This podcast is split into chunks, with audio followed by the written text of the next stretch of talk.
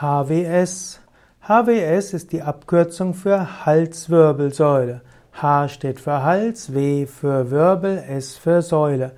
Und die Halswirbelsäule im Menschen hat sieben verschiedene Wirbel. Diese Wirbel sind verbunden mit Bandscheiben und auch mit Zwischenwirbelgelenken.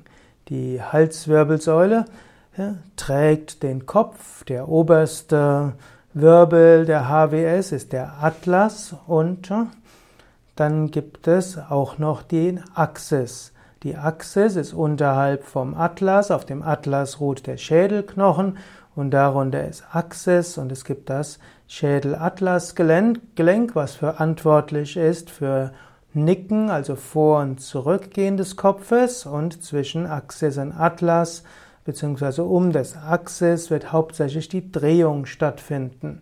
Und aus allen Wirbeln heraus ist die Beibeugung nach rechts und nach links.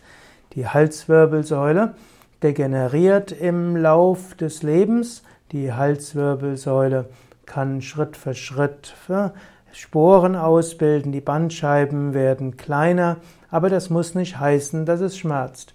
Die meisten Schmerzen im Hals sind muskuläre Verspannungen Heute wird auch manchmal diskutiert, ob dort vielleicht auch Bindegewebe etwas damit zu tun hat, denn auch Bindegewebe ist innerviert, hat Schmerzrezeptoren und so sollte man bei Nackenproblemen weniger an die Halswirbelsäule denken, sondern mehr daran, wie man die, das Gewebe stärken kann, wie man es in Bewegung halten kann und wie man auch das Bindegewebe dehnen und entspannen kann. Im Yoga gibt es verschiedene Übungen, um Hals und Nacken gesund zu halten und dazu gehören insbesondere die dynamischen ja, Gelenkübungen für, die, für HWS, wie auch die isometrischen Halsmuskelstärkungsübungen.